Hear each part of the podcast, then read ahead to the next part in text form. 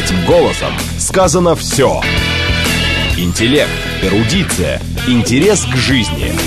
Программа Леонида Володарского.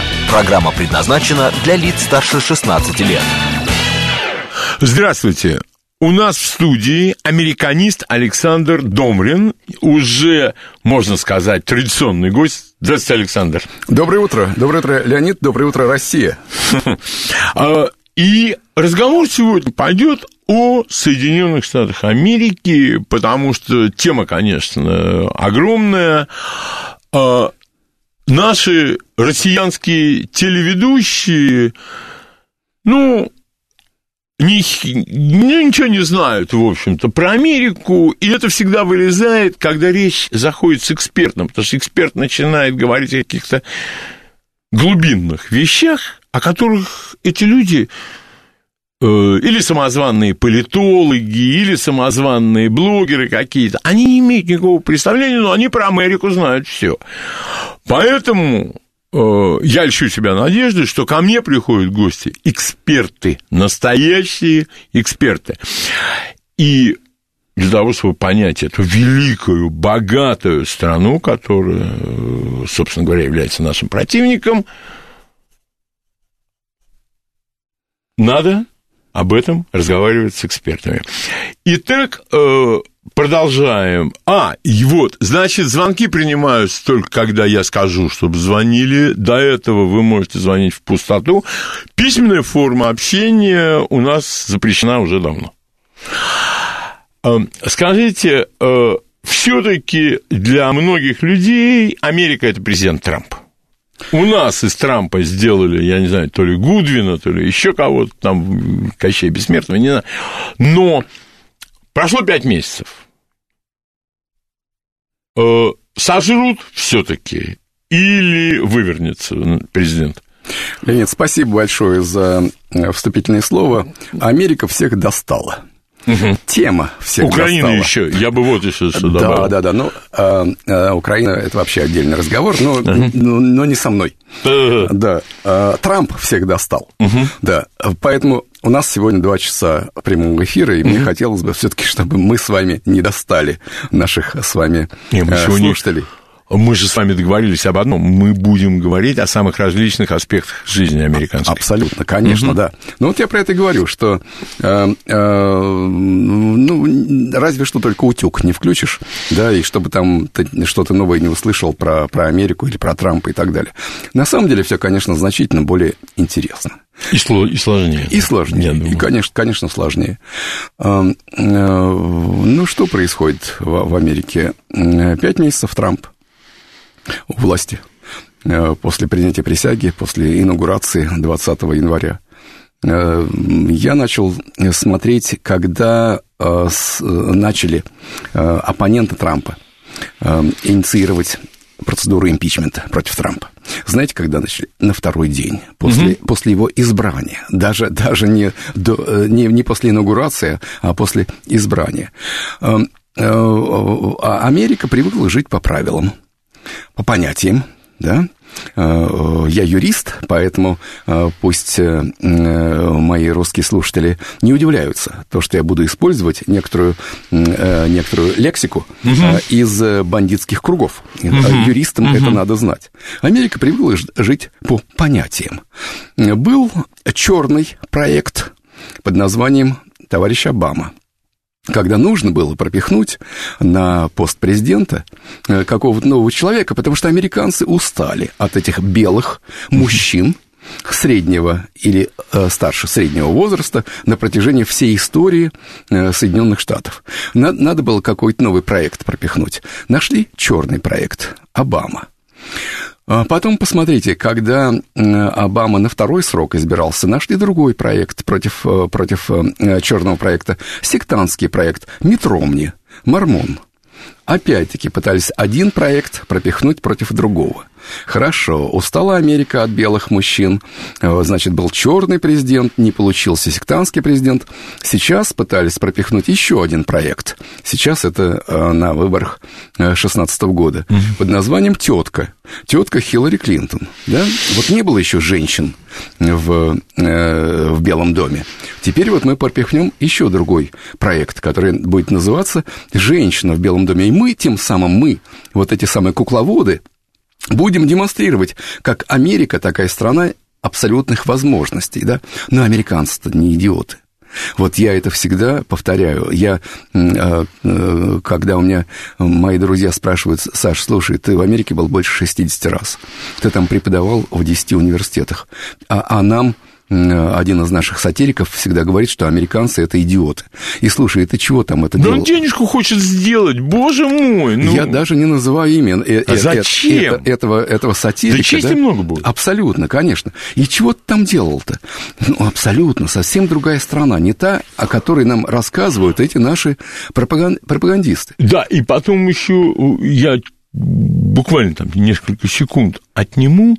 Мне нравятся люди, которые съездили в Америку на две недели и глубокомысленно морща лица свои, начинают рассказывать, что в Америке почем и как там едят, из каких тарелок. Сидел бы, помолчал, засунул бы язык в эту тарелку свою. Леонид, совершенно, совершенно точное наблюдение, на самом деле. Ну, если бы это только казалось, касалось э, туристов, ну, посмотрите, вот из профильного института Академии угу. наук, когда э, некоторые из этих ребят, э, сотрудников научных, старших, главных, ведущих и так далее, когда они едут в Америку, и когда они видят Америку, э, видят Америку из, из окна российского посольства, да? Какую Америку вы там видите? Да? В Вашингтон, Д.С. Пожалуйста, выбирайтесь куда-нибудь в Айову, в Оклахому, в, э, в, в Огайо, в, в Мич... Техас, в Мичиган, в Техас. В Аризону. Абсолютно. Вот я про это и говорю.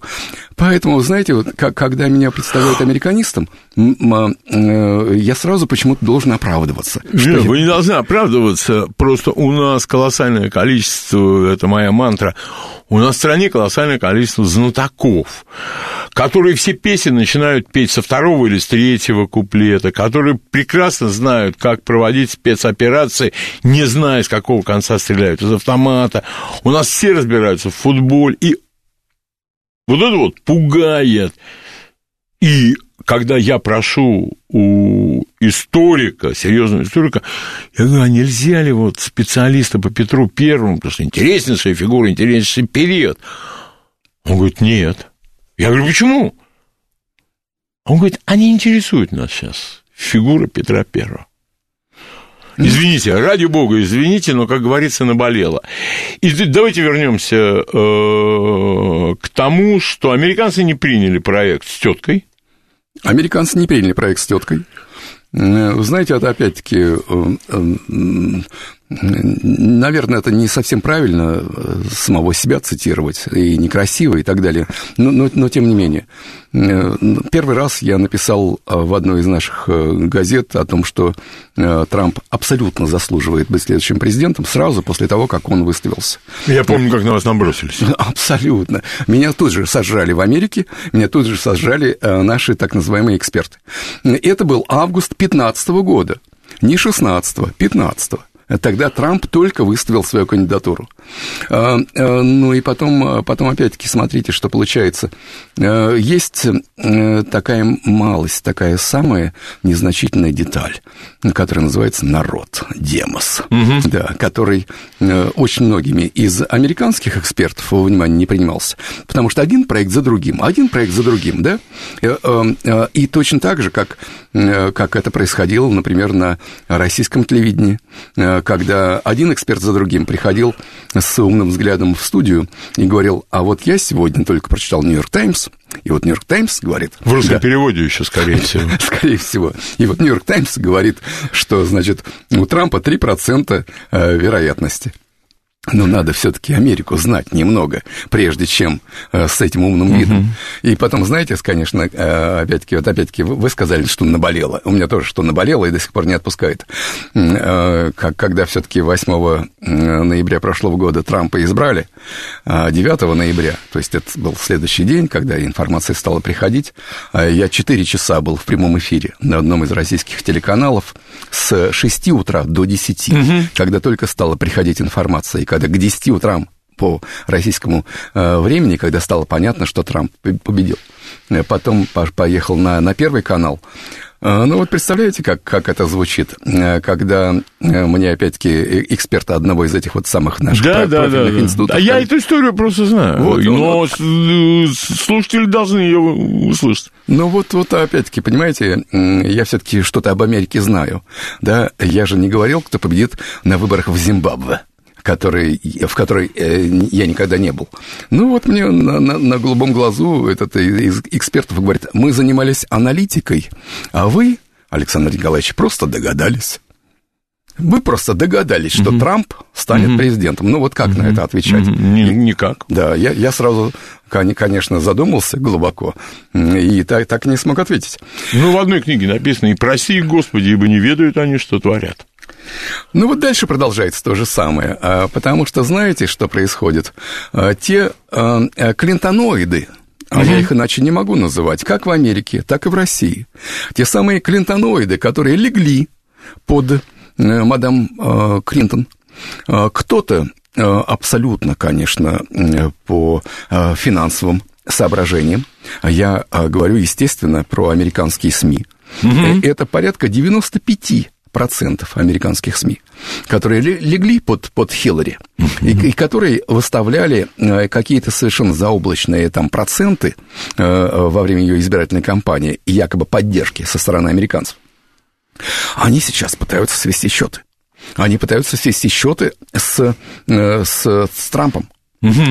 Я не хочу испытывать каких-то, знаете, особых иллюзий, и я их не испытываю в отношении Трампа. Трамп представляет великую американскую страну. Конечно. Соглашусь. Великую, да, абсолютно. Да.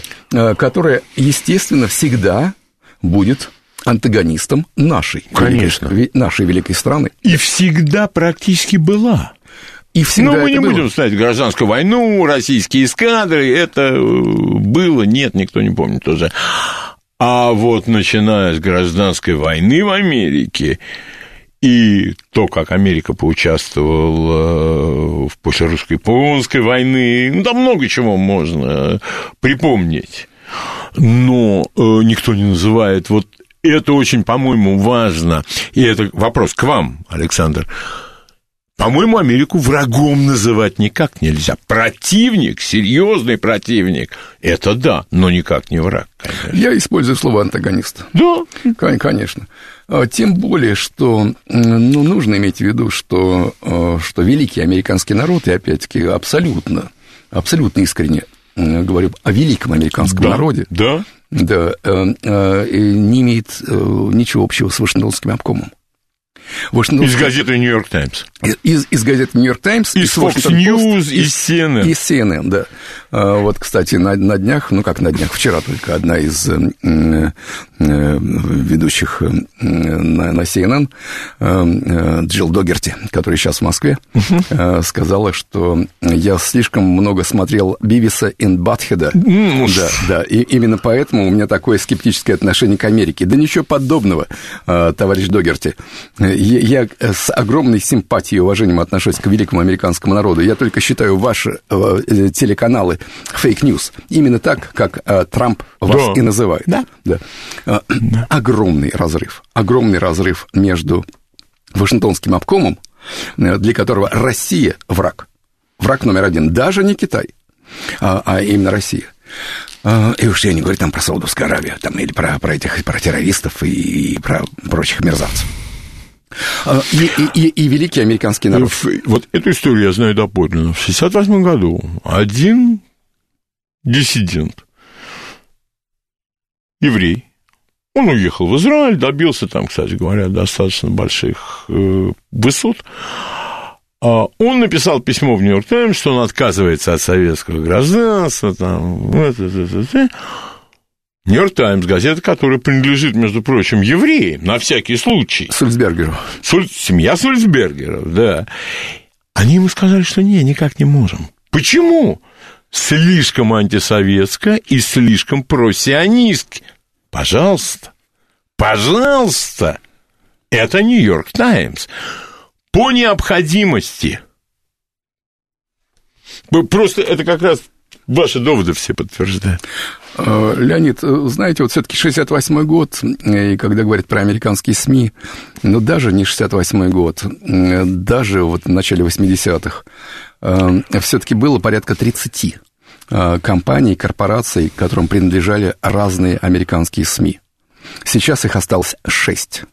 И когда, и когда я слышу одну и ту же песню, как, значит, э, в отношении России, как в отношении Трампа, одну и ту же песню из всех компаний, я просто развожу руками. То, что сейчас происходит, в значительной степени, конечно, это момент истины. Для меня, как, как для юриста, опять-таки, я в институт поступил в 79 году, э, вы знаете, э, мне было 10 лет, когда, когда Никсон прилетел mm. в Советский Союз. Ну, для, вы чуть-чуть старше меня. Ну, помните, какое это было событие? Это было событие даже для десятилетнего мальчишки. Ну, я не чуть-чуть, я был на американской выставке 58-м, по-моему. Ну, я, я немножко... Ну, я тогда был совсем да. клопом, но папа меня водил туда. Да. да. Э, я был на американской фотовыставке в 77-м году. Да, помните такое? Что Помню, конечно. Конечно. Конечно. Вот, но для, даже для, просто для русского мальчишки из подмосковной Купавны, э, десятилетнего, э, приезд Никсона – первого американского президента в, э, в мою страну. Это было таким событием. Да, но и, и, и, и опять-таки, вот, оглядываясь назад, 74 э, год, импичмент э, чуть По ли, Уотергейту. Да, чуть, чуть, ли, чуть, ли, да, чуть ли не произошедший импичмент, но отставка Никсона. Мне было 12 лет. И когда у нас э, в советской прессе писали там о нарушении каких-то там норм э, права в Соединенных mm-hmm. Штатах, mm-hmm. я сам себя спрашивал, слушай, а у нас может генеральный секретарь подать в отставку там из-за импичмента или, или из-за чего-то еще? Вот для нас тогда еще, даже для меня 12-летнего, то, что происходило в Америке, это было все-таки символом таким правопорядка, правового государства и свободы. Мы слишком идеализировали то общество, потому что, зная о том, что у нас огромное количество недостатков, ну, разговор о советском проекте, это разговор совершенно отдельный, долгий, а мы думали, что там, наоборот, медом намазано. А выяснилось, вот это, я не помню, кто сказал эту блистательную фразу, да чуть ли не Александр Зиновьев, а, все, что нам рассказывали про социализм, было неправдой. А вот все, что нам рассказывали про капитализм, оказалось правдой. Вот. Ну, жизнь, она учит расставаться с иллюзиями. И все-таки, Александр, э, давайте вернемся. Трамп пытается делать что-то самостоятельно. У него там какие-то свои взгляды на развитие отношений с Россией и так далее, и так далее. Насколько сильны люди, которые вообще его там видеть не хотят на этом месте? Э, это самые мощные кланы, которые не хотят его видеть. А, в общем-то, Америка, как мне кажется, страна, которая была угнана если знаете, естественно, знаете, Леонид, но я обращаюсь к нашим, к нашим э, слушателям. Есть такое понятие, как хайджек. Это значит угнать самолет. Самолет. Да. Вот. И для того, чтобы угнать самолет, на самом деле, ведь не нужна демократия. Самолет угоняет э, группа преступников, бандитов, террористов. Они не спрашивают, за кого вы голосуете. Им достаточно просто угнать самолет. Вот Америка была угнана э, этой небольшой группой глобалистов, Э, которые на самом деле верховодили в Соединенных Штатах, но, по крайней мере, по крайней мере, последние лет 40-50, может быть, даже больше. Вот. И, для, и, и, и которые расслабились, которые элементарно расслабились. Угу. Мы один проект предлагаем за другим, американцы это проглотят, да, а вот почему-то с Трампом не получилось.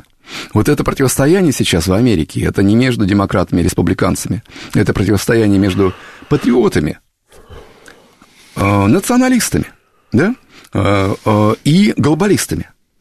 Для глобалистов нет понятия как, такого понятия, как родина. Для глобалистов есть одно э, понятие родина – это зеленый цвет бумажек, вот тех самых, на которых напечатан Джордж Вашингтон, цвет, цвет доллара. Вот они на это рассчитывали, что Америка так и будет дальше идти по курсу этих самых глобалистов. Не получилось вот сейчас, не получилось. Это малая такая малость под названием американский демос, американский народ. проголосовал против, э, против этих глобалистов. И эти глобалисты до сих пор пытаются Трампа спихнуть.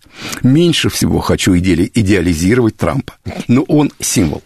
Он символ того, э, что, э, что Америка еще живая страна. А, вот я в Нью-Йорк Таймс, в Нью-Йорк Таймс читаю либерально-демократическое, ну, в российской терминологии издание. Они говорят о бизнесменах, они их называют entrepreneurs, такие mm-hmm. ребята дерзкие, которые являются собой будущее Америки. Что они делают, муж с женой? Они на каких-то сайтах закупают билеты на все значимые концерты, премьеры, э, спортивные мероприятия на год вперед, а потом ими спекулируют. Во... И одновременно люди, которые работают руками, которые что-то делают. Вот вы об этом говорите, да? Я вот говорю... Именно вот здесь точка столкновения. Конечно, я говорю о, о людях, которые работают руками. Я говорю о великом американском народе, о том самом, э, который, ну, ну посмотрите, э, приезжаешь в Айову, а я там очень часто бывал, замечательный совершенно университет, Айовский, э, где я преподавал с 97 по 2010. Не постоянно, я приезжал и уезжал. Но приезжаешь в этот замечательный совершенно штат Айова, э, где э, за год до этого вообще ни, ни, никакого небоскреба не было. Приезжаешь год спустя, и ты видишь это здание. У нас, у нас бы, э, во-первых, наняли бы кучу каких-то турецких рабочих. Ну, да? да, в лучшем да, случае. Да, в лучшем случае. И, и, и потом лет через пять, может быть, это и выросло. Uh-huh. Или ты ездишь по этим великим американским хайвеям. Кто их построил? Или ты видишь эти великие, совершенно абсолютно великие американские поля, э, бесконечные, безграничные э, американские поля, которые, которые культивируют великий американский народ. Ты прекрасно понимаешь, что эта страна принадлежит этим людям, которые работают на земле. Те, которые люди, которые, как вы сказали, работают руками. И э, Трамп представитель промышленного капитала. Извините, у него была программа возвращения рабочих мест в Америку. Я где-то читал, я хочу просто у вас узнать, да или нет. Он вернул вот за недолгое время своего э, правления более 200 тысяч рабочих мест в Америку. А, Трамп подвергает ревизии то, что произошло до него. Э, некоторые вещи можно сделать росчерком пера потому что то, что называется executive order. А, да? ну да, президент. Это компетенция президента, и он никого особо не спрашивает. Да. Э, ну, как то же самое э, транстихоокеанское партнерство, угу. да, э, которое выстраивалось исключительно в интересах этого финансового капитала, который выводил денежные ресурсы, да, и рабочие места за пределы Соединенных Штатов. А когда там, скажем, в, в Америке час рабочего времени стоит порядка 10 долларов, да, а где-нибудь в Китае порядка 10 центов. Ну, конечно, финансовый капитал, опять-таки, у которого это те самые глобалисты, у которого нет понятия родина, у него есть единственное, единственное э, понятие кошелек. Вот, а, а Трамп представитель промышленного капитала, не финансового. Ну, а дальше, а дальше начинается самое интересное. По американской конституции президент весьма более чем ограничен в своих правах и полномочиях. Э, э, самое большое ограничение, которое есть у американского президента, э, и которое есть у Конгресса, на самом деле, против президента. Президента. Да. The power of the purse. Власть кошелька. Власть кошелька. Да. Президент сколько угодно может с какими-то инициативами выступать. Кто будет проплачивать? Да, а денег мы тебе не дадим. А денег мы тебе не дадим.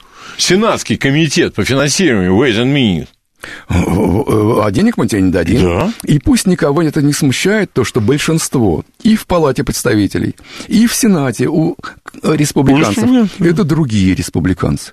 Это не те республиканцы, которые голосовали за Трампа. А, сейчас у нас буквально через 20 секунд будут новости. Я позволю себе резюмировать э, предыдущие полчаса. В Америке происходит столкновение промышленников и глобалистов-финансистов. Новости на радиостанции «Говорит Москва». Леонид Володарский. Этим голосом сказано все. Продолжаем нашу беседу с гостем, американистом Александром Домриным. И мы остановились на том, что э, схватка вокруг Трампа – это схватка между промышленным капиталом и э, финансисты-глобалисты, э, либералы. Совершенно точно. Э, опять-таки, не хочу идеализировать Трампа, потому что все-таки он представляет эту большую страну, которая всегда будет нашим антагонистом. Угу. Леонид, вы совершенно справедливо, конечно, вспомнили, что э, там, например, в ходе гражданской войны все-таки русский царь поддержал Север и поддержал Авраама Линкольна, угу. а не поддержал рабовладельческий юг. Да, но в Америке об этом никто не помнит. Зачем? И никто не знает. А есть неудобные воспоминания вообще? Абсолютно. И потом, ну а кто помнит в Америке, на самом деле, Э, за исключением там, людей больших, э, старших возрастов, э, о, о нашем боевом сотрудничестве в ходе Второй мировой войны. Да? Но когда тот же самый Обама говорит о том, что его дед освобождал Освенцим, да, просто разводишь руками. Во-первых, я ничего не, не, не... Э, у меня есть очень большие подозрения, что э, дед Обамы не был американцем, точно так же, как и Обама не родился на территории Соединенных да, Штатов. Не... Да, да. До сих пор, знаете, вот эти, эти подозрения остаются. Потому что по Конституции ты должен был родиться все-таки американским гражданином на территории Соединенных Штатов. Да, по-моему, это только для президента и для вице-президента. А губернатором, как у нас Арнольд Шварценеггер... Да, да, да, но Шварценеггер, вот при, при всем, конечно, моем к нему уважению, как как актеру, э, но поскольку он родился в Австрии, он никогда бы он не, не мог баллотироваться на пост президента Соединенных Штатов. Да. Вот. И, и, кстати, опять-таки, все-таки за Трампом я начал следить еще до того, как он выставил свою кандидатуру. Э, и, и конечно, самое большое событие, которое происходило, с, э, связанное с именем Трампа, это когда он просто начал троллить и драконить Обаму, чтобы тот предоставил свое свидетельство о рождении, mm. да, которое Обама так никогда и не предоставит. А вот это, вот, кстати говоря, это очень интересные разные вещи в американской истории. Иногда так все и в пропасть куда-то валится, и никогда больше не видит.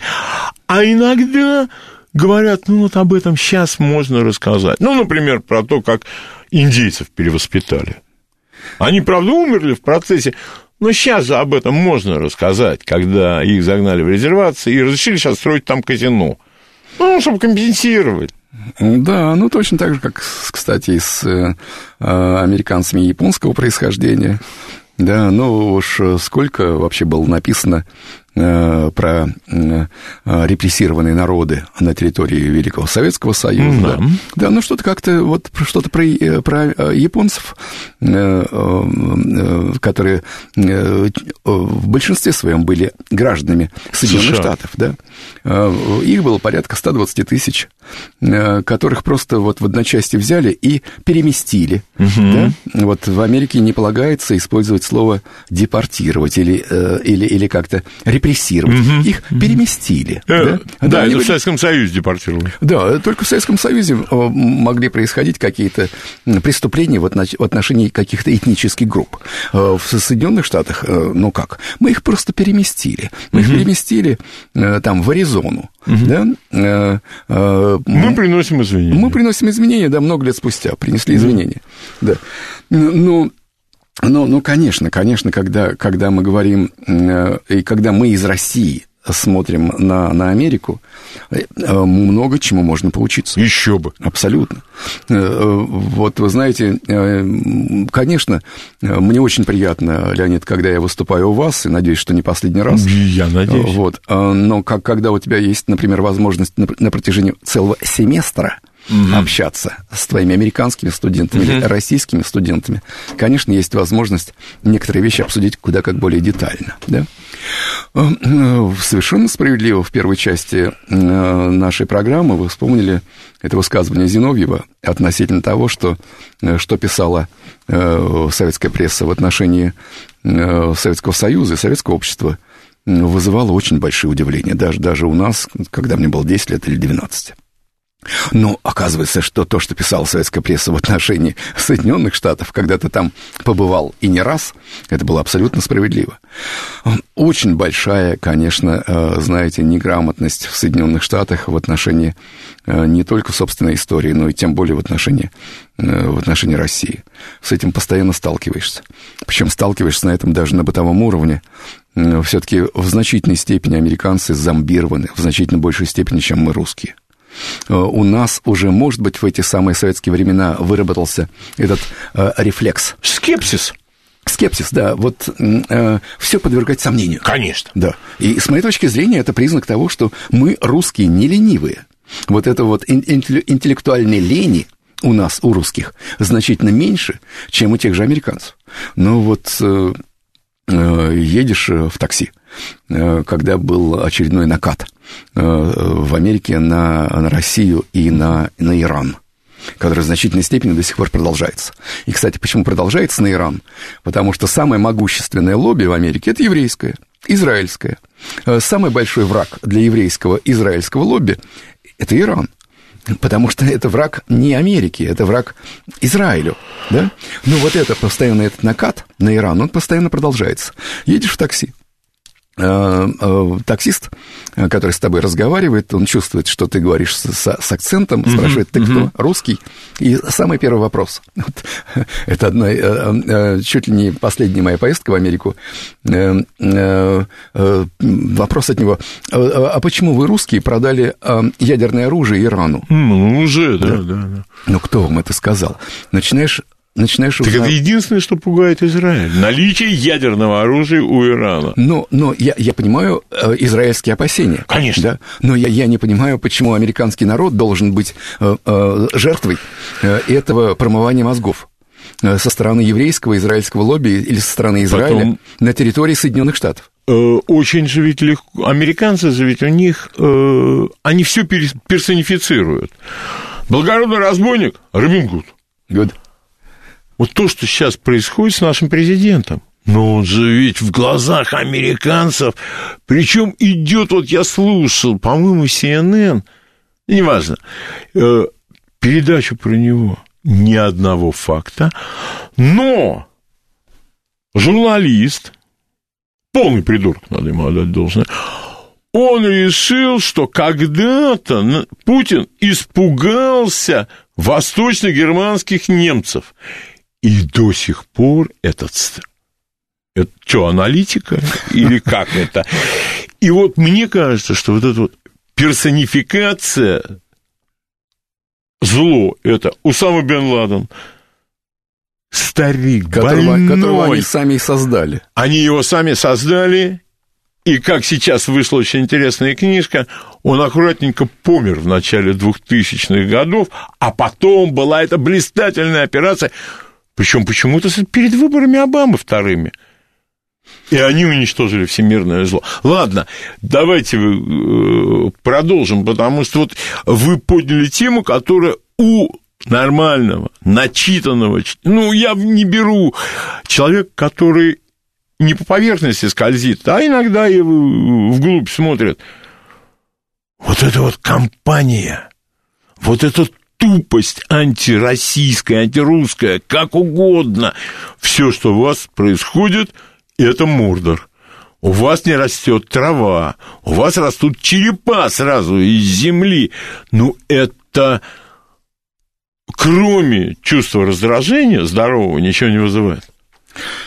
Совершенно справедливо, конечно. Но, ну, вы знаете, всегда приходится все-таки сталкиваться с этим и бороться с этим. С одной стороны, ты любишь этот великий американский народ. Говорю это совершенно искренне, абсолютно. Э, опять-таки, если бы я, я только знал американских профессоров, у меня бы этого чувства не было. Э, Все-таки американские профессора э, народ куда как более зашоренный на самом деле и зомбированный, чем, чем, чем американский народ. Вот. Но как, когда живешь среди этого великого американского народа, ты, ты понимаешь, э, вот это огромный разрыв между американской элитой, э, между Вашингтонским обкомом, о, о, котором мы, на самом деле, по которому мы э, из, из России судим об Америке. И, и великий американский народ, который сам себе не принадлежит. И, и, и, но, но, с другой стороны, прекрасно понимаешь, что, что американские СМИ всегда будут против России. Конечно. Абсолютно. Именно из-за того, что момент истины. Вот момент истины, помните, опять-таки, в первой части нашей программы я начал говорить, как, какие были все-таки иллюзии у нас в... По поводу Трампа. Э, э, даже, знаете, и, и по поводу даже э, правовой системы в Соединенных А, по поводу Штатах. Америки по вы поводу... имеете в виду вот эти вот... иллюзии, страна добра, равных возможностей. Конечно, да, но и, и мало того, что вот эти вот иллюзии, как, как, почему мы питали эти иллюзии? Тоже в значительной степени ведь из-за того, что не хотелось верить о советской пропаганде, да, а оказалось, что советская пропаганда была абсолютно справедливой в отношении Америки. И мы знали все-таки Великую Америку по, э, по великой американской литературе. А правда ведь? Э, вы знаете, а вот самое интересное, я там в свое время э, пробавлялся переводами художественной литературы. Угу. И у меня была такая мысль, что не додают нам. Очевидно, потому что я очень любил приключенческую, увлекательную литературу, ее переводили совсем немного. А когда тоталитаризм пал и победил демократизм, и хлынул вот этот поток переводной в жутком качестве перевода литературы, а вдруг выяснилось, что при советской власти лучше это нам перевели – вот вся американская лучшая литература из Селлинджер. Это я беру из наиболее спорных. Э, и Мейлер. Норман. Да, Норман Мейлер. Эм, и э, ну, прям ну, из, из головы вылетела ну, уловка 22, кто автор. Даже, даже, а, что говорить, даже Марк Твен, который да сейчас... Все, который сейчас, американская, вся. Которого сейчас цензурируют в Америке. Вообще... Э, э, Он не политкорректен совсем. Абсолютно не политкорректен. Как это там, Геккельбери Финн, да? Когда... Мы знали об американцах, я считаю, больше, чем американцы знали о нас. Гораздо. Э, это совершенно точно. И когда мы говорим о железном занавесе, Iron Curtain. Да, вот в большей степени этот железный занавес был установлен нашими э, западными партнерами против нас, чем, э, чем, э, чем у нас против этого э, нашего западного партнера под названием Соединенные Штаты. Ну что говорить? Ну что говорить опять-таки? Ну а давайте про рок-музыку поговорим, да? Как, как, э, как мы слушали Uriah Heep, Deep Purple, да, да Creedence Clearwater Revival, The Doors и так далее. И когда вот э, и здесь вот здесь уже приходится говорить о том, что определенные ветви советской власти функционировали совсем нехорошо, потому что, ну, все же хотели смотреть американское кино. Ну, сколько там было фильмов, которые не надо было показывать, ну, совершенно какие-нибудь идиотические антисоветские картины. Ну, не показывайте их. Но почему э, гонением при э, Никонович помянут будет Никита Сергеевич Хрущев подверглась великолепная семерка. Вот, гибкость, вот гибкости не хватало. Не хватало. Будем самокритичными. Будем... Обязательно? К- конечно. Иначе, иначе, если мы что-то, э, знаете, если мы э, упустим э, не признаем каких-то ошибок, которые вот, мы делали. Пожалуйста, да? в Америке э, чтобы меня никто не заподозрил, и вас, Александр, в том, что вот мы там, как этот сатирик. Нет. Здравоохранение, образование, бытовое удобство, дороги. Сколько нужно в Америке времени, чтобы открыть свой бизнес? Никогда Магазинчик. Не, никогда не открывал, но элементарно. Элементарно, да, совершенно элементарно.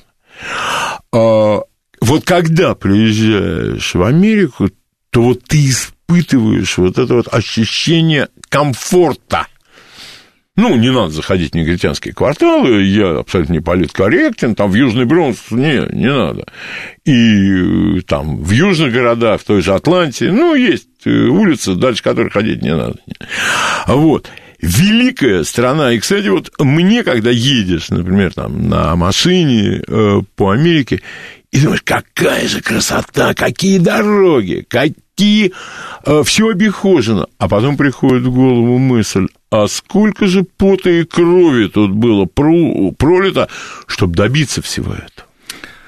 Да, у меня те же, те, же, те, те же самые чувства, абсолютно те же самые чувства. Разве что, знаете, все-таки э, у нас, у русских, когда мы приезжаем в Америку, э, и почему мне всегда было так просто, на самом деле, заходить в самые, самые черные кварталы, угу. у меня нет, э, как у всех русских, нет чувства вины перед этим черным населением.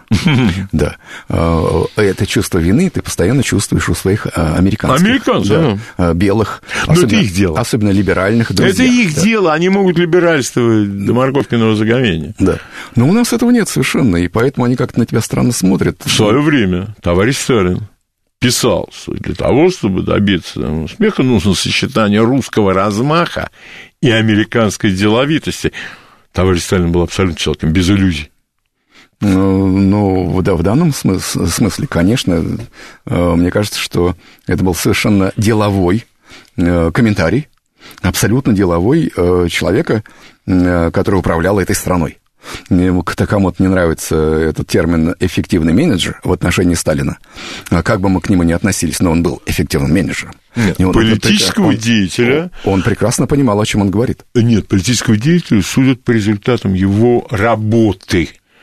Потому что когда кто-то пытается, это, кстати говоря, приемчик тоже, по-моему, пошедший от американцев, Сталин Гитлер, знак равенства, к чему привел свою страну Гитлер?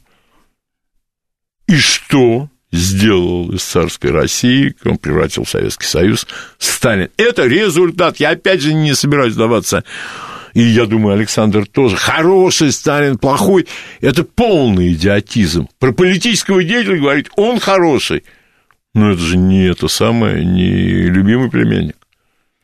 А, судить э, их по их делам, да, да конечно, абсолютно. Ну, давайте, а, давайте все-таки мы слишком далеко с вами да, ушли. Да, да, да, да, да, располагать. Но уже мы с Александром договорились, он приходит в следующий раз, и в следующий раз разговор пойдет конкретно об американской жизни. Чтобы мы э, от человека, который столько раз там был, услышали, насколько закон там правит всем, а может быть, какого-то уровня не шибко он правит, что там за система здравоохранения, что там за система образования, а, какие шансы у американской молодежи пробиться к хорошей жизни. Это у нас уже договорено. А, сегодня э, Александр говорит на более широкие темы. Э, Леонид, спасибо еще раз за приглашение. Конечно, с удовольствием mm. это приглашение принимаю. Спасибо. И, и должен, должен сразу, конечно, оговориться, что э, стесняюсь говорить о, о себе. Вы не стесняйтесь. Поэтому, если, если действительно вот ваше приглашение следующее касается да. именно опыта, именно личного опыта. Да, конечно. Да, то сразу прошу извинения у наших слушателей, что буду говорить именно о личном опыте. Очень хорошо. И очень хорошо. Ну, а, а сейчас, конечно, что у нас происходит? У нас происходит то, что э, пять месяцев Трампу не дают работать. Э, пытаются найти какого рода э, возможные уловки для того, чтобы торпедировать э, то, что он обещал американскому народу. И за что американский народ его избрал. Э, Все пытаются сделать для того, чтобы найти какой-то русский след. Угу. Ну, насколько это же уже надоело, этот, этот русский след. Э, э, для меня, как для юриста, всегда очень нужен юридический факт. Вот у меня, например, как у наблюдателя, у меня есть очень большие сомнения относительно 11 сентября. И, о, не только у вас. Да. Вот у меня есть э, э, такое предположение, опять-таки, предположение. Вот будь я журналистом, угу. например, да? Вот у меня, э, я бы об этом много писал. У меня есть предположение, что 11 сентября организовано американцами, американскими спецслужбами.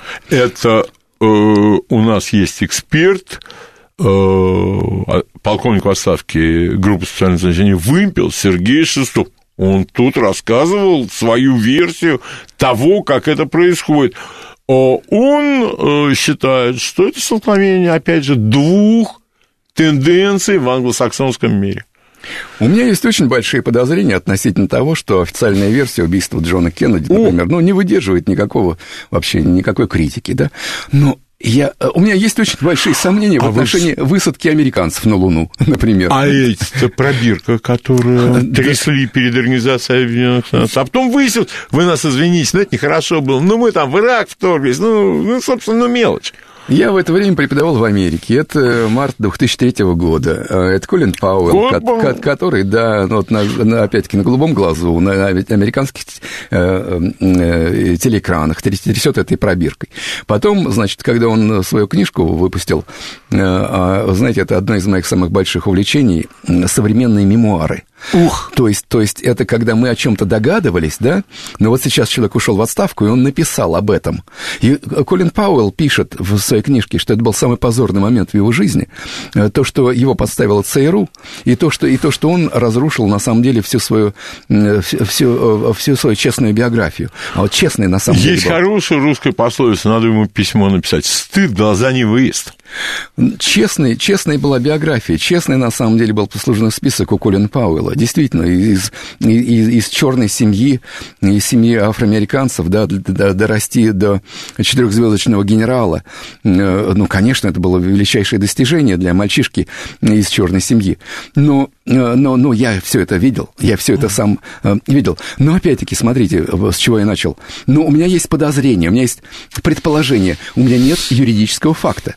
Я юрист, я не могу с этим, с, с этими своими предположениями пойти в суд. Только что вышла книга известного американского журналиста, который в свое время подверг сомнению доказательно абсолютно ангельской фигуре президента Кеннеди. Он написал книгу «Черная сторона Камелота». Он написал книгу о южнокорейском Боинге. Сбитый Он сейчас... 1 сентября 1983 да, года. Он сейчас написал книгу «Убийство Бен Ладена». Я читал из нее выдержки. Но это цирк. Это цирк.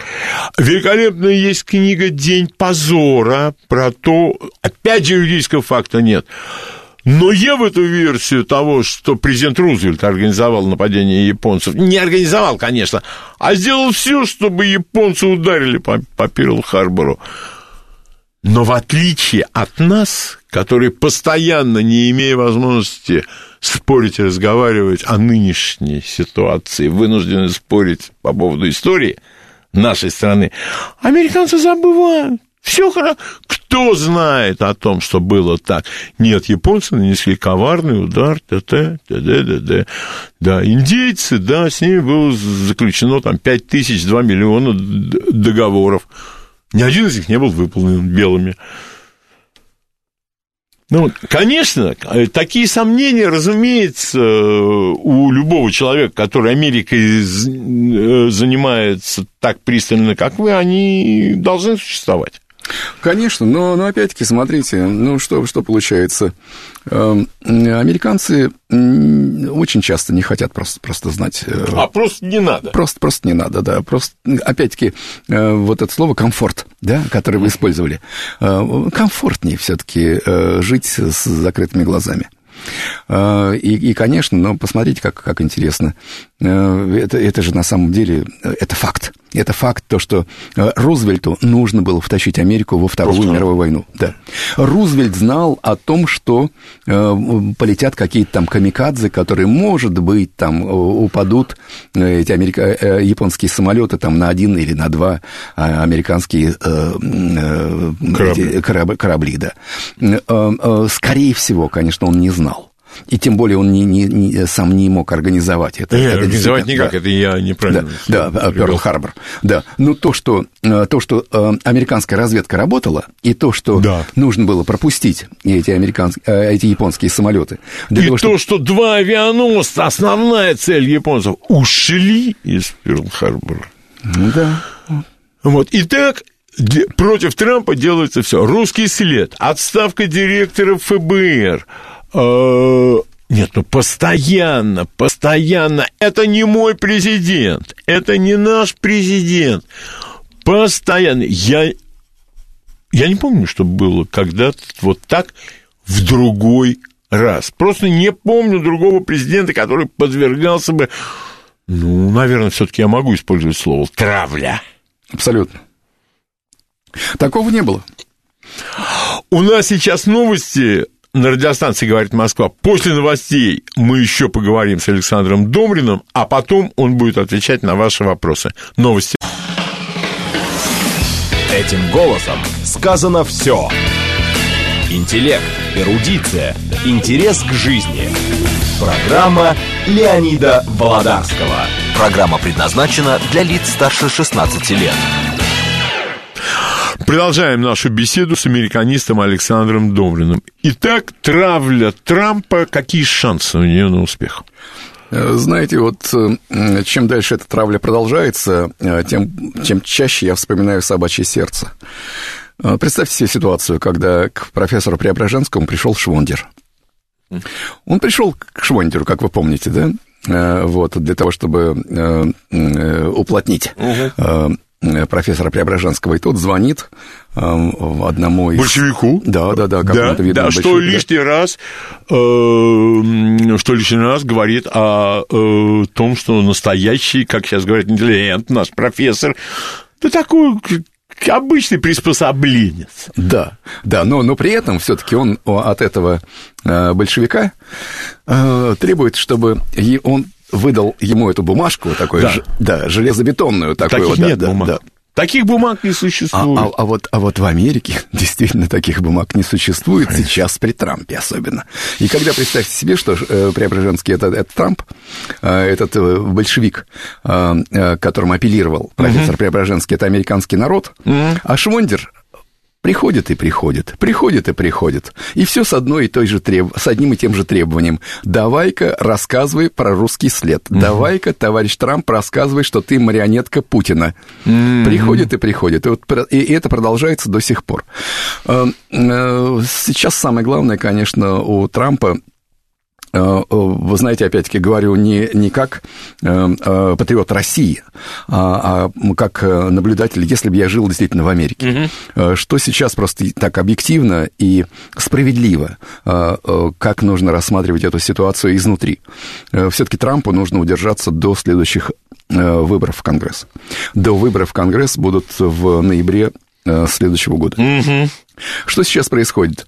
И в Палате представителей и в Сенате большинство у республиканцев. Но это другие республиканцы. Это не те, э, которые голосовали за Трампа.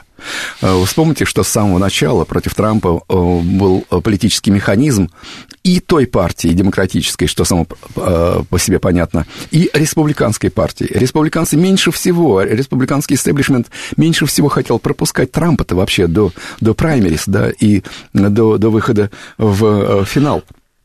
Сейчас у американских э, конгрессменов, у них какая э, задача? Вы слышите, вот мы против Трампа так вот на самом деле э, выступали с самого начала, а американский народ, наши избиратели, его поддержали. А вот у нас дальше выборы, у нас в следующем году выборы. И вот как это так получается, если мы до сих пор будем давить Трампа, а, а, а наши избиратели на самом деле проголосовали за Трампа, вот э, вдруг они нам откажут в mm-hmm. своей поддержке. В доверии. В доверии. Прямая параллель. Э, я работал в Верховном Совете России – Э, в том самом Верховном Совете России, который Ельцин расстрелял. А, к Середину встречу. Да, это, да, опять-таки, это к, к слову о моем послужном списке. Э, и я прекрасно помню, э, когда Рудской начал создавать фракцию «Коммунисты за демократию». Помните, когда он расколол, на самом деле, да, да, да. Да, коммунистическую партию, когда он образовал фракцию «Коммунисты за демократию». Вот сейчас, с моей точки зрения, начинает формироваться такая фракция неформальная фракция. В, э, в Конгрессе нельзя фракции угу. создавать. Такая неформальная фракция республиканцы за Трампа. Ага. Вот сейчас Трампу нужно как в том самом э, фильме, только э, э ночь простоять, да день продержаться, да. Вот Трампу сейчас не дать себя э, э, подвергнуть процедуре импичмента, не подставиться и дождаться до выборов в Конгресс в следующем году, для того, чтобы он получил на самом деле поддержку не просто единопартийцев, а однопартийцев, но, но тех, кто реально стоит за ним. А, и опять-таки, вот тоже прямая параллель. Вы вспомните а, первый срок президента Путина. Вы вспомните первый срок президента Путина, когда очевидно совершенно по договоренности с, с его предшественником на протяжении первого срока Путин не трогал никого из ельцинских назначенцев. Все там сидели. Все там сидели, и тот же самый Касьянов. Первый срок президента Путина, это был третий срок президента Ельцина. Mm. Вот сейчас Сейчас, с моей точки зрения, э, э, Трампу ни, ни, ни в коем случае нельзя прогнуться и нельзя подставиться под импичмент для Нет, того, ну... чтобы после перевыборов он все-таки начал э, проводить в практику свои предвыборные обещания. Я просто к тому, что, очевидно, весь первый срок президент готовился к некоторым изменениям в своем безмятежном поведении. Мне говорили об этом, и даже какие-то подробности. Я просто без разрешения этих людей не могу об этом сказать, но намерения были самые жесткие. И я надеюсь, что Трамп к этому готовится. Потому что просто прийти без подготовки да сейчас надо встречаться с этими кандидатами, надо договариваться. Масса всего. Я вам честно скажу, что никогда на моей памяти, опять-таки, мне было 10 лет, когда Никсон прилетел в, э, в Советский Союз. Вот, я очень хотел Америкой заниматься еще со школьных лет. В МГИМО на западное отделение меня не приняли, я одного балла не добрал. Да, да, да, вы рассказывали. Вот, был такой случай, действительно, да. Я думал, что ну все, пролетел. А, но никто не шел на восточное отделение заниматься, изучать язык урду. Поэтому меня приняли на восточное отделение. А, но, честно вам скажу, вот наблюдая Америку вот на протяжении всего этого времени, никогда более интересного времени э, со времен Никсона Угу. Я не помню. И, и, и, и именно поэтому, именно поэтому так, так много об этом сейчас и говорю и пишу. Угу. И, угу. и, и, и опять-таки, смотрите, э, никогда еще, э, знаете, никогда еще э, с какого времени российская тематика не была столь актуальной в Америке со времен был такой вице-президент при, в третьем сроке Франклина Делано Рузвельта Генри Уоллес. А, Генри Уоллес. Генри, да, вице-президент. Он э, создал э, такую прогрессистскую партию после, после уже смерти Рузвельта, и он баллотировался в президенты против Трумана. Mm. И, он, и он выступал за мирное сосуществование. Он выступал э, за то, что вот после окончания э, Второй мировой войны мы, с Великим Советским Союзом должны оставаться друзьями, да, а не грозить друг другу ядерной бомбой. Но тогда мы еще друг другу не, не грозили, только Гарри Труман нам, нам грозил. Вот. И еще, конечно, э, самое теплое воспоминание о Генри Уоллесе – это то, что он единственный вице-президент из штата Айова. А, из, ну, у вас, да. из, из моего любимого штата, угу. который тоже для нас, для, для русских, очень символичен, потому что именно там э, Никита Сергеевич Хрущев так вдохновился. встречался там, да, да, да. да. да. Вот, а Гарста, фермера там. С фермером, великим фермером, да, и потом на нас упала кукуруза. Да. А, но, От да, но, но Ледовитого этом, океана и до Каракума. Да, но, но при этом это ведь тоже, посмотрите, вот э, возвращаясь к, к Айове, посмотрите, на какой все таки это большой символ эм, того, э, как нужно быть осторожным, воспринимая или пытаясь э, как-то позаимствовать какие-то зарубежные модели. Новации. Нова, новации, ну, да, вот, да. Я, кстати говоря, не понимаю, зачем и, Петр Первый в русской армии вот эти вот штаны, в которых, боже мой, кургузые штаны, эти шапочки. Ну ладно, это тема другая. У меня вот к вам какой вопрос. Это у меня последний вопрос, потом я передаю инициативу нашим слушателям. Я помню советологов, кремлинологов, именно так они тогда назывались, уровня Збигнев Бжезинский и так далее, и так далее. Окружали себя эти ребята, ну, скажем, референтурой, коль с кем я разговаривал, э, недюжинные люди. По крайней мере, Россия, Советский Союз они знали очень хорошо. Явно у них были контакты с разведслужбами и так далее, и так далее. Скажите, пожалуйста, почему сегодня э, э, России, Российской Федерации занимаются такие э, специалисты в кавычках, как Виктория Нуланд, Макфол. Макфол. Да нифига их называть, опять же, много чести будет. Но уровень, ну, в лучшем случае, тройку ему где-то там поставили. А так двоечники все, конечно. Откуда они взялись, как они появились? Катастрофа, просто катастрофа. В американском образовании, говорю это как э, человек, который в 10 американских университетах преподавал. Э, говорю это как человек, который ту же самую Викторию э, Нуланд, наш Нудельман, знаю с 91 года, Майка Макфолла с 95-го, и с тех пор с ними воюю, и лично, и, и в публикациях.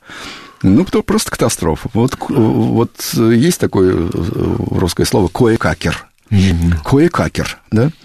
Эм, э, расслабились американцы, очень расслабились. Э, особенно, вы знаете, когда... Особенно после катастрофы, особенно после э, распада Великого Советского Союза. Вы знаете, вот во времена Холодной войны эм, в Америке в Америке есть такое понятие, как стратегические языки, иностранные mm. стратегические языки. Вот во времена Холодной войны э, против нас боролись, но для того, чтобы против нас бороться, для этого надо все-таки сначала нас изучить. А вот в середине 90-х, когда Россия стала банановой республикой, угу, угу. вот даже, даже из списка стратегических языков русские убрали. Русские убрали. А зачем, собственно, их изучать? Они и так уже банановая республика, да? Они и так уже вот этот, э, э, э, этот э, у, у, у двери, э, этот вот, э, а, а, обо что нужно ноги вытирать. Ну, да. Вот из-за этого, из-за этого я, я, вы знаете, я большой сторонник, на самом деле, академических обменов. Я большой сторонник э, того, чтобы американцы приезжали нас изучать, чтобы мои студенты ехали в Америку, чтобы они uh-huh. там изучали. Понимаете? Вот изучайте нас. Э, ваши большие очень проблемы, товарищи американцы. Э, вот я, я даже добавлю, уровень журналистики, вот то, что по-русски называется ниже плинтуса, нет, это комплимент ниже плинтуса. Я читаю статьи о России там в американских газетах, ну, по крайней мере, Washington Post, Нью-Йорк Таймс я читаю, э, в каких-то там других изданиях. Боже мой, ты корреспондент газеты э, в Москве. Во-первых, у меня полное впечатление, что русского ты не знаешь. А во-вторых, как можно такую ересь писать? Ну, он пишет что-то там про Москву. Вот единственное, что ему нельзя поставить в упрек, это Москва, действительно, узнаю. Все остальное это какая-то чушь, ну, если не сказать клевета. Меня это очень расстраивает. Вы знаете, собственно, Леонид, как, как и вас. Меня это очень расстраивает, когда э, очень часто действительно эти люди, которые пишут о России, не, не говорят по-русски. Э, очень часто они рассчитывают, знаете, вот в своем общении на этот крайне узкий круг Э, московской интеллигенции, да, вот нашей демшизы, этих белоленточников, э, которые не представляют ничего, э, Абсолютно. кроме самих себя. Когда на У выборы... них есть, они, они достаточно часто плохо умеют говорить по-английски. Ну, ну, вот, вот это у них, это козырь, конечно. Когда, когда действительно они цитируют исключительно узкий круг этих самых персонажей, я начинаю общаться с этими людьми, с этими же самыми корреспондентами, там, те же самые CNN, Нью-Йорк Таймс и так далее. Вот, э, не говорю, слушайте, ну вы, вы какой-то, о какой-то другой стране Конечно. не о моей. Вот. А, э, а они мне отвечают, что ну, а вот у них есть там какие-то свои источники. Этих, эти, эти источники, на которые они ссылаются, это представители трех партий, которые Э, в э, сентябре прошлого года пошли на выборы. Сколько на, набрали все вместе разом? На три партии меньше трех процентов. Ну, вот вы не говорите о моей стране, вы не говорите за меня, вы э, э, вешаете лапшу. You misrepresent. Вы, ну, вы да, неправильно вы, показываете вы, все. Вы не представляете мою страну, вы дезинформируете американскую публику. Э, это самое печальное, но что с этим поделаешь? Ну вот, да. И я просто э, э, меньше обращать внимание. Да плевать, что он про нас пишет. То, что американцы нас воспринимают. Ну, воспринимают. Они у себя в Америке живут, а другие люди живут на Украине. Чего вам далась моя страна? Ну, Чего как... она вам далась? Живите у себя. Постройте у себя, там, я не знаю, Швейцарию в Кубе. Тогда надо будет к вам присмотреться. Знаете, вот как, когда в Америку ездишь, и когда действительно есть возможность на протяжении целого семестра э, с американскими студентами общаться, а еще знаете, как, когда, как, как приятно, когда ты не один раз только приезжаешь. Mm, да, да, да, да, вот, да, да. Когда, скажем, в Оклахоме, когда я был э, в 2011 году, американцы устроили эту трагедию в, в Ливии. Да, да. Да, на моих глазах, конечно, эта ведьма э, Хиллари Клинтон в совершенно оргаз... А, оргазмическом восторге. Помните, когда она увидела э, фотографию, фотографию трупа Каддафи. убитого, убитого Каддафи? В этом оргазмическом восторге, когда она воскликнула «Вау!» А я, а я преподаю в это время моим американским студентам, вот, и я, им начинаю рассказывать, а чему, собственно, вы радуетесь, а, а что, что это за восторг такой? Ровно год спустя, Посла? в 2000, в 2012 году, в это же время ты приезжаешь, да. видишь тех же самых студентов и говоришь, «Э, э, вашего посла убили эти ваши борцы за свободу, э, которые убили Каддафи год назад. Помните, о чем я вам говорил? Ребята задумываются. Ну и что вы хотите? Ну, а, я, а я все задаю, когда идет об этом речь, мне скажут, а если бы у Каддафи было ядерное оружие? Он мог его создать, у него были средства и все. Кто бы его посмел тронуть пальцем? Никто. Самая богатая страна в, в Африке. И, кстати говоря, э, нашим последователям либерализма, я просто советую посмотреть на тот список социальных благодеяний, который обрушился на Ливию бесплатное образование, медицина, можно было учиться за границей, да все, что... Просто Просто это интересно посмотреть. Просто... А если какая-то страна, которая является цитаделью демократизма, считает, что это не так, застрелись. А, Александр, как вы готовы будете отвечать? Всегда на... готов. Все, тогда надо надеть наушники. Приглашаю вас. Так, значит, э, вопросы задаются коротко, конспективно, по делу. Я бы хотел задать вопрос, вы уже потеряли 3 секунды, потому что если вы звоните, то, наверное, с целью задать вопрос. Итак, наш эфирный телефон Московский код 495-7373-94,8. Ваш вопрос Александру Домрину. Здравствуйте. Здравствуйте. Да. Александр, вопрос как ученому, как американисту. Вот американец рассказывал про ленд когда я его спросил, это самое, сколько заработала Америка на Второй мировой войне, он и его оппонент, хотя передача «Баррикад» была, хором стали утверждать, что Америка разора... разорилась на войне. О. А как что он имел в виду? Государство Америка разорилось, а нажился капитал крупный.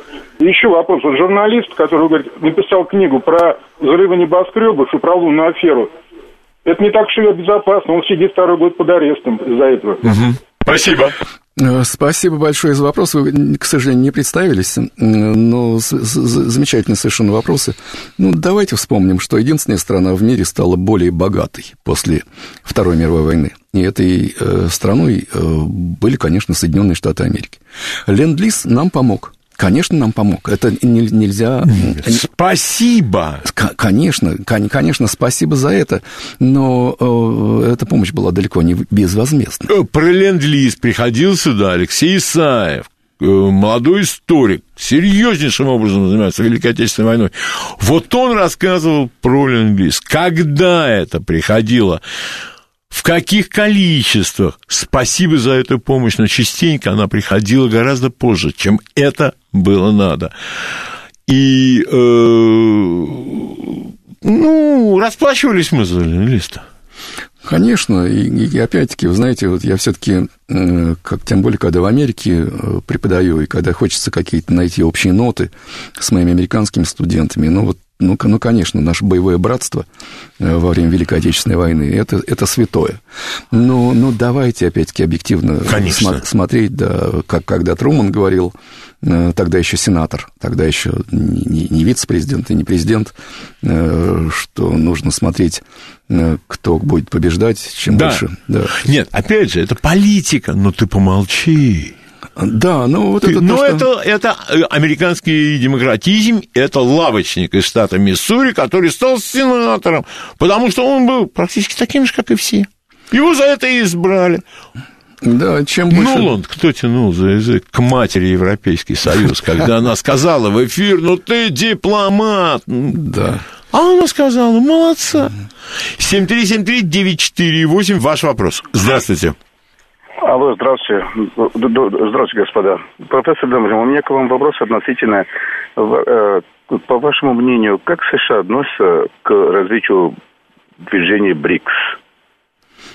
Ну как, насторожно относятся, да. Опять-таки, э, товарищи, э, пожалуйста, представляйтесь, когда звоните, ладно? Ну да, чтобы вы могли по имени обратиться. Да, да, да, да, чтобы, чтобы все-таки более, более личный был ответ. Насторожно относятся. Э, э, значит, э, те, кто понимает, что происходит в мире, а, относятся очень осторожно.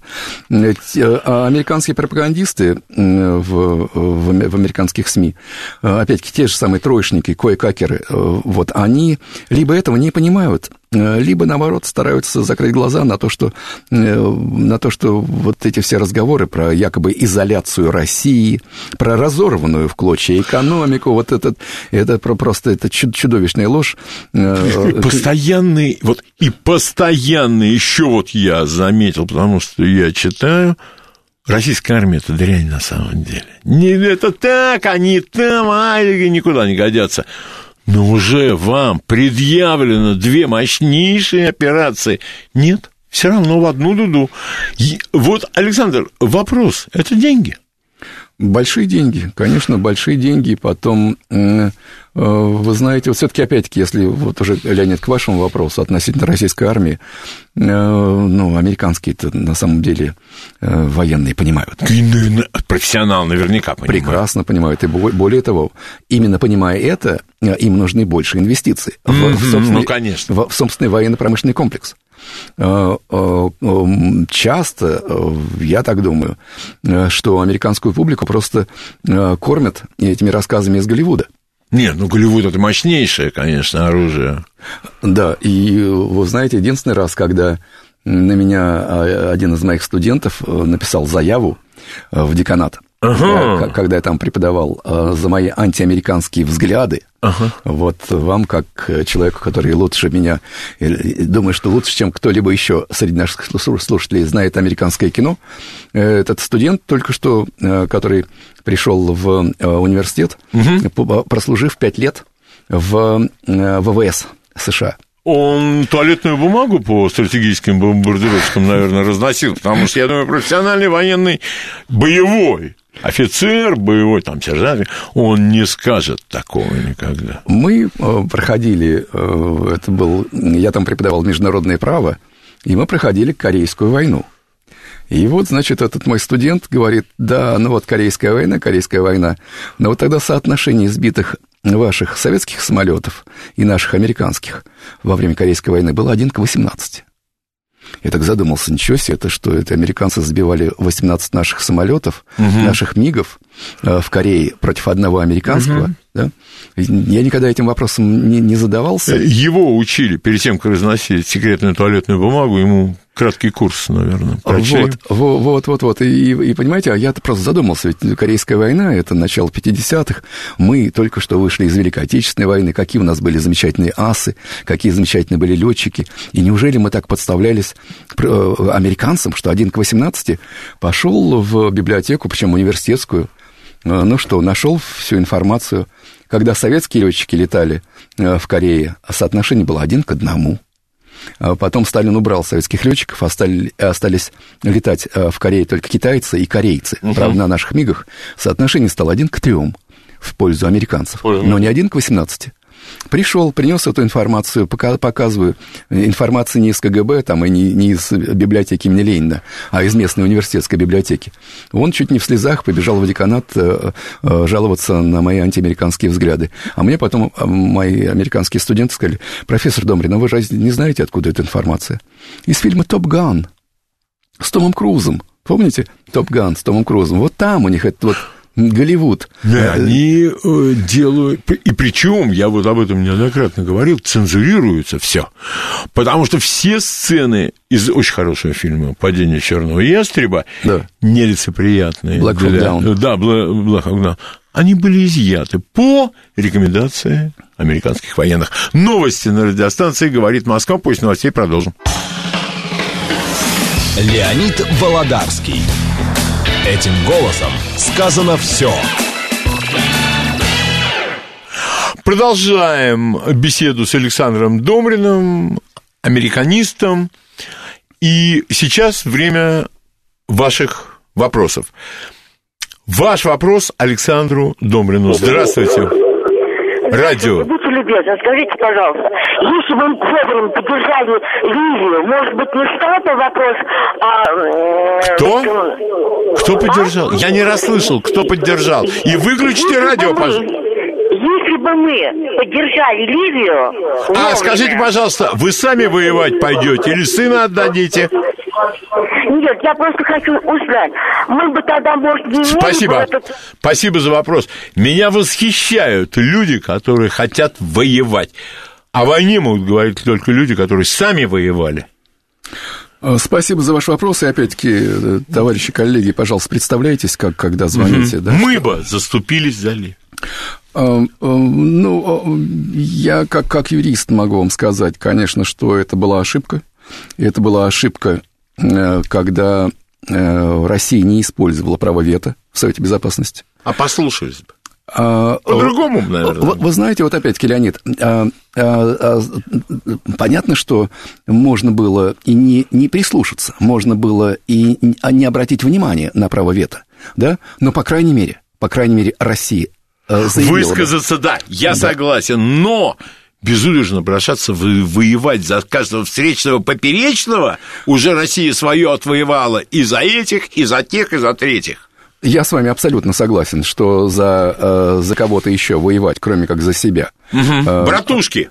Да, и опять-таки очень болезненная тема, бра, про, тем более про братушек, да, угу. вот, про наших болгарских братушек, которые, угу. которых мы освобождали от османского ига после да. 500 лет. А они даже не упомянули. Потом, вот, да. а, а они на самом деле и в Первую мировую войну, и во Вторую мировую войну воевали на, на, стороне, Германии? на, на стороне Германии против России. Ну ничего, я думаю, они сейчас будут платить за газ, ровно столько, сколько надо платить. И я надеюсь, что, может быть, может быть, и будут платить дальше. Очень болезненная тема, опять-таки, тема э, э, страшной неблагодарности. Конечно, но еще Достоевский, а вот Достоевский это предвидел. Ну, бог с ним. Ваш вопрос Александру Домрину. Здравствуйте.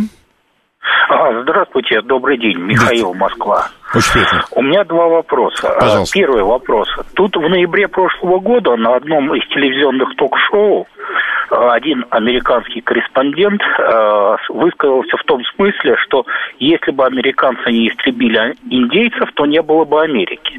Но как-то это все спустили на тормозах, и больше этот вопрос не обсуждался. Ну, Хотя, мне кажется, что это надо было обсуждать значительно шире. А у нас некоторые и... люди, они стыдливы очень на телевидении понятно. И второй вопрос. Почему мы не обсуждаем итоги Голодомора в Америке во время Великой депрессии? Сколько Абсолютно согласен. И, и кто в этом виноват? Ведь, угу. это, в общем-то, цифры, я так думаю, с теми, которые выдают наши демократы, если не сравнимые, то очень близкие. Спасибо большое. Михаил, замечательные вопросы. Ну, я был на этой программе, на самом деле. Это был Майкл Бом. Но это дежурный американец. А, да, ну более того... Я не удивлюсь, кстати говоря, что ему здесь платят деньги. Он работает. Он, он, он, он, работает. И это многое объясняет. Он, он работает на Первом канале. Ну, э, я его прекрасно знаю. Угу. Вот, правда, когда мы с ним вместе видимся, мы больше говорим про американскую музыку, про рок-музыку. Ага, ага. Он, как, как, как и он, я люблю группу The Cars 80-х 80 годов. Но это был Майкл Бум. Вот, э, ему платят за то, что он а там, знаете, э, еще какой есть? Э, там еще есть а, а, Марк, которому тоже платят, но уже на другом канале, на НТВ. Ага. Э, вот, и, и, кстати, и Майкл и Марк э, друг друга терпеть не могут. Конкуренция. Да, да, конкуренция. Вот. Но это просто, знаете, дежурные проплаченные американцы, которые должны приходить, кстати, как и дежурные проплаченные наши братья, э, в кавычках, с братской Украины, которые тоже здесь у нас работают. Ну, один из них, Слава Кофтон, квартиру в Москве купил, насколько мне известно, на, на свои гонорары московские. В Москве? В Москве. Насколько мне известно, э, сразу должен Только говорить. не говорите мне, что принцесса из «Снежной королевы» была еврейка. Вот я тогда все идеалы рухнут. Вот. А, а, ну, поэтому, поэтому, вы знаете, ко- конечно, это, это точка зрения американца, точка зрения американца проплаченного, но он, он должен э, говорить э, и представлять эти американские стереотипы здесь на, э, на российском телевидении для того, чтобы его потом просто урывали, да, и чтобы его ставили на место. Э, Это то, что касается первого вопроса. Ну, ну конечно, ну просто людоедское э, было заявление, что если бы мы не уничтожили и, и Native Americans... Да, да, да, как они их сейчас называют. к- Да, да, да, да. коренных американцев, да, Э. да то, то тогда Америка не стала бы великой страной. Просто чудовищное людоедское заявление. Он один раз, он иногда проговаривается, он забывает о- о- об этих, о ведомостях платежных. Вот. И э, он, когда, да как Америка может такое творить? Там, ну, кто-то в праведном гневе, там, окончив 4 класса. Да. Он А- великолепно ответил, потому что может. Вот я мечтаю о том, когда кто-нибудь скажет, почему Россия там сделала это или сделала... Потому что мы сильные, можем, и это угрожало нашей безопасности. У Михаила был еще второй замечательный тоже вопрос, но вот давайте я, да, вот Леонид уже на, на, э, на ваш комментарий тоже отвечу. Конечно. Э, Когда, собственно, не, не Майклу Бому принадлежит э, авторство, копирайт на, на это Да-да. заявление, потому, потому что мы можем. Э, А знаете, много лет спустя, уже после Моника Гейт, э, Ага, когда ага, у- ага, у Билла Клинтона, когда спросили, а почему, собственно, он эти безобразия устраивал Творил. в, творил в, в Белом доме, в овальном кабинете, который, кстати, вот после этих безобра- безобразий американцы начали вместо овальный кабинет называть оральный кабинет. Оральный да. кабинет, Но он ну, ответил, because I could. Потому что- Правильно? потому, Потому, что могу. потому что я мог, да, это устраивать. Ну, второй вопрос. Михаил, Голодомор. Да. Чу- чудовищная ситуация в Америке, совершенно забытая ситуация 30-х годов. Это Великая э, депрессия. Это как, когда действительно тут уже не, э, не коренных американцев, не индейцев, когда уничтожали, а, собственно, собственный народ э, погибал. Вы знаете, что я вам э, хочу сказать? Вы посмотрите, что устраивает, например, генконсульство Соединенных Штатов в Екатеринбурге, когда она когда оно например, проводит, э, кстати, для, для молодых россиян из, э, из Свердловской области, проводит экскурсии, э, выставки про ГУЛАГ. Американское Это генконсульство... очень любопытно, я не знал об этом. Ну что вы. Американское генконсульство устраивает экскурсии, устраивает выставки о, о ГУЛАГе в э, Советском Союзе, куда приглашает наших э, школьников. Нет, Ну ну, вот- там у них дом Ельцина есть, уж... но да, это уж э, просто страшное позорище. Эм, э, Но, э, знаете, вот как, когда я услышал о том, что действительно э, американское генконсульство в Екатеринбурге, кстати, очень активное, очень активное, куда как более активное, например, чем даже американское посольство в Москве. Вот, э, а, а я вот предположил, слушайте, а почему бы нашему российскому посольству или, например, нашему генконсульству, например, в Хьюстоне или в Сиэтле, почему бы не, тоже не начать проводить э, экскурсии и устраивать выставки о Голодоморе в Америке, Да. да, или об истреблении тех же самых э, американских индейцев. А высылки японц... американцев японского происхождения? Конечно, а это уже наше генконсульство в Сан-Франциско может сделать, да, потому что из Калифорнии э, японцев... Да, их там. Да, высылали. А, слушайте, а Хьюстон, на, на самом деле, это Техас, а почему бы на самом деле от нашему генконсульству в Техасе не устраивать выставки о, о том, сколько миллионов черных африканцев убили э, э, рабовладельцы, плантаторы в Соединенных Штатах. Нужно все-таки, вы знаете, нужно, нужно, нет, нужно отвечать адекватно. Действие должно э, раздать такое же противодействие. Ну вот, вот поэтому меня в МИД и не взяли. Можете понять, почему. Да нет, ну, у нас же министр Козырев был. Какой же мир? Вы что? Который сейчас, что? живет, который сейчас живет во Флориде, как вы знаете. Да нет, там это, это вообще отдельная э, там, тема эти. Дипломаты. Михаил, Михаил, спасибо большое. Замечательные были да, вопросы. 7373948. Пожалуйста, ваш вопрос. Радио выключите. Здравствуйте. Здравствуйте. Сергей Алексеевич, Москва. Пожалуйста, Сергей Скажите, Алексеевич. пожалуйста, вот вы говорили об уровне американских журналистов. Не хотели бы сказать об уровне наших российских журналистов, которые верой и правдой, сейчас они на каналах на всех, служили э, Ельцину, э, ельцинскому режиму. Они, по-моему, ничем не отличаются по уровню от американских журналистов. Спасибо. Подождите, э, Сергей, я позволю так обращаться. Ну, я вижу борцов за Российскую Федерацию, у которых только слюни изо рта не текут. Я прекрасно помню, как они защищали демократизм российский. Я прекрасно я это, это все говорю. помню. Вы спокойно, понимаете, мы с вами, э, у нас память хорошая. Вот я всех помню. Даже не про некоторых знаю сколько. И кто бы заносил. Даже это про них знаю.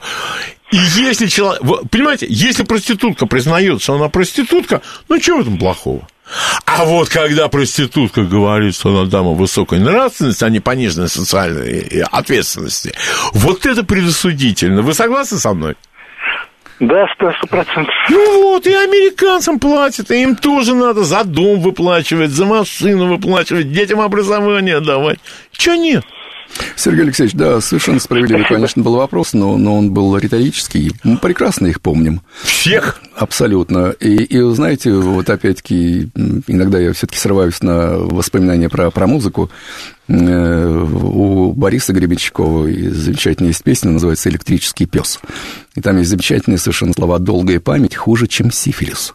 Вот это вот, особенно в узком кругу, вот эта вот долгая память, у нас она, э, прекрасно понимаю вас, Сергей Алексеевич, и Леонида с его комментарием, но вот это у нас долгая я память. Я говорю человеку, да. а что ты лепил? Да. Вранье этого не было. Ну что, я буду ходить по этим архивам, искать эти записи. Ну да. вот, вот эта вот долгая память, она, она у нас присутствует. И, да. И, да. А у тех, у кого не присутствует... Они захлебываются от восторга. А, да, а мы им, а мы им периодически будем напоминать. Ну, 7373948. Ваш вопрос Александру Домрину. Здравствуйте. Здравствуйте, Дмитрий, Пожалуйста. Москва. Пожалуйста. А, вы вот э, говорили о том, что на любое действие должно быть противодействие. Но мне кажется, что в Америке интерес к собственной некрасивой, неприглядной истории минимален. То есть там люди не готовы это смотреть. А почему бы не запретить, не ограничить здесь вот, э, консульство России и не только Екатеринбургскую? Почему mm-hmm. просто не давать им это делать? Совершенно с вами согласен, но слишком... А, кстати говоря, как законодать вот этот... Э, я не юрист, я не знаю этого. Как наше законодательство на это смотрят? Э, не вмешательство ли в это каким-то образом в наши внутренние дела? Совершенно точно, что вмешательство, совершенно точно, что это вы знаете, это все-таки почему именно школьников приглашают, да, да на, на, на такого рода мероприятия? Почему американское посольство? Ну, а сколько наших-то здесь шавок сидит? Сколько наших-то э, сидит? Я их даже пятой колонной не называю. Да какую? Называю их пятой колонкой. Да. Ну вот сколько у нас этих э, сидит? Э, э, конечно, нужно ограничивать. Я, конечно, не думаю, что Э, российское посольство или наше генконсульство в Соединенных Штатах будут организовывать подобного рода мероприятия, им, во-первых, никто это не позволит сделать. Для начала. Да, для начала, да.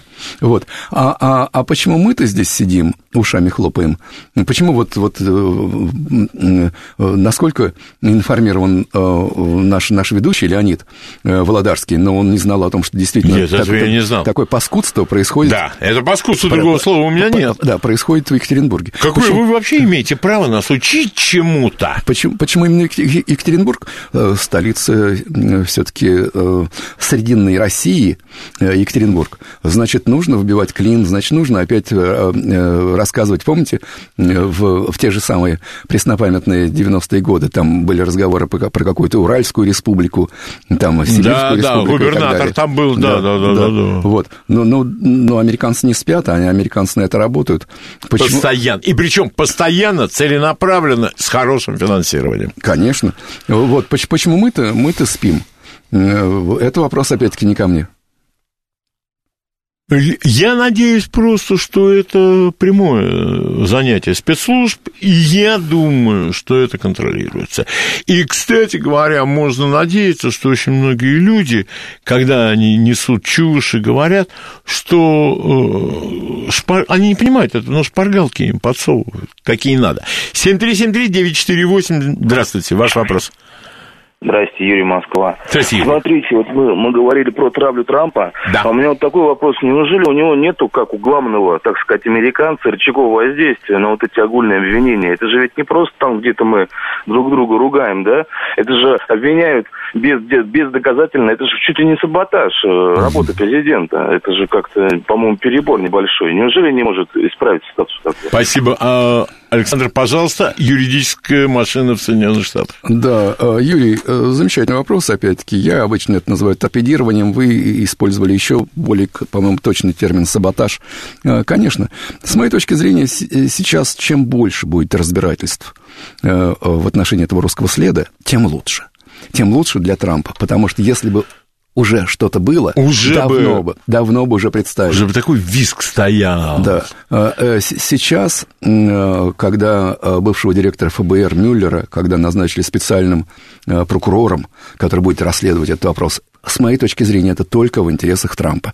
Чем больше будут расследовать, тем лучше. Но только прекратите эту швондеровщину, прекратите эти визиты бесконечные Швондера к, Профессору. э, к профессору Преображенскому. 7373948, пожалуйста, ваш вопрос. Здравствуйте. Добрый день. Ва- Так, ва- радио выключите, пожалуйста, и ваш вопрос. Э, Зовут меня Александр из Подмосковья. У меня такой вопрос к гостю. Слышал, что э, в Вискулях э, Кравчук, Ельцин и Шушкевич подписали документ, который хранится в Вашингтоне, оригинал документа. Правда ли это или сплетня? Нет, Александр, я сам из Подмосковья, из Купавны. Э, Но первый раз слышу эту версию. Эм, Понятия не имею. То, что Ельцин э, отрапортовал сразу Клинтону, это факт. Бушу. Нет. Бушу. Бушу, да-да-да, я перепутал. Это, по-моему, факт. Вы знаете, вот самое печальное, конечно, опять-таки, с юридической точки зрения, с какой угодно, э, я работал в Верховном Совете в это время, в Комитете по международным делам. Э, Вот, прекрасно помню, конечно, эту ситуацию, декабрь 91 года. Э, Самое прискорбное э, – это то, что действительно сначала позвонили Бушу. Сначала позвонили президенту Соединенных Штатов для того, чтобы его разбудили, там он спал в это время, да, он никак не мог понять, что это за пьяные голоса там какие-то раздаются, да, э, о том, что нет больше Советского Союза, вот. Но еще более прискорбное, вы знаете, это следующий телефонный звонок, который был уже товарищу Горбачеву. И когда товарищу Горбачеву сообщили о том, что, значит, э, собирай манатки, да, и тебя больше нет, как и нет тво- твоей страны, э, вот, он задал два вопроса. Вы представляете, какой будет фурор, какой будет скандал в, в международных отношениях, во внешнем мире? На что ему ответили, а нас президент Буш уже поддержал. И второй вопрос, который задал, второй и последний, который задал этот э, не к ночи будь помянутый, Да, да, да. первый э, президент и последний Да, президент. ну, Совет- персонаж это. Да, э, да. никак. Вот. а, И второй вопрос. а, А что же тогда со мной будет? Понимаете, вот не со страной, там, не, не, не, с, не, с, не- не не с Великим Советским Союзом. А же- Дача, машина, паёк, там все вот это, Да, вот это а- важные вещи. Охрана, потому что, потому что все будут хотеть тебе врезать по, э, по одному месту. Вот, вот э, э, насколько было паску- пас- паскудством, когда сначала звонили Бушу, еще большим паскудством был ответ Горбачева, А что со мной будет? а что со мной будет? 7373948, ваш вопрос, здравствуйте. Здравствуйте. Иван Москвы. Скажите, пожалуйста, про Лоббит вы говорили. Вот отец Кеннет, ему Рузвельт поручил обследовать, кто дал немцам горючие автобусы для наступления в Орденах. Но после того, как убили дочь, Джона Кеннеди, Вы знаете, очень плохо а- слышно вас. Так называемое автобусное дело, будет оно продолжаться? Вот то закрывается, открывается в Америке. Хорошо. И вот Трамп на это пойдет или нет, как вы считаете? Или лобби ему опять помешает? Э, Пожалуйста. Думаю, что настолько сейчас Трамп увяз в своих внутренних делах, что у него просто руки до этого не дают. А я даже думаю, что даже если бы дошли, то он бы не стал этого делать. А зачем? Вспоми... Кто же это вспомнил? Зорин, по-моему. Валентин Зорин вспоминал. Валентин, Валентин Он- Сергеевич. Да, он разговаривал с кем-то из братьев Кеннеди, по-моему, с Робертом, по поводу смерти Рузвельта. Тоже масса вопросов возникает. Тут ему сказал, ну что мы, говорит, ну хорошо, убили, какую пользу это принесет Соединенным Штатам? Все. Да, вы знаете, это все таки такие очень, очень интересные, конечно, вопросы. Конечно. Но, может быть, кто-то из историков будет этим заниматься, но меньше всего я предполагаю, что кто-то из официальных э, лиц... Даст этому ход. Да, меньше всего думаю, что э, Трамп или кто, кто-либо еще этим будет заниматься. 7373948, ваш вопрос, здравствуйте. Э, добрый день, меня зовут Григорий. Здравствуйте. Вот все противостояние последних, последнего времени я замечал, что вот на территории американского посольства в Москве идет огромное строительство. Как вы думаете, дураками, идиотами набьют? Или какой вектор? Вот о чем это говорит, что американцы угу. так активно расширяются? Спасибо. Да, действительно, строительство ведется. Э, я в американской печати тоже за этим наблюдаю.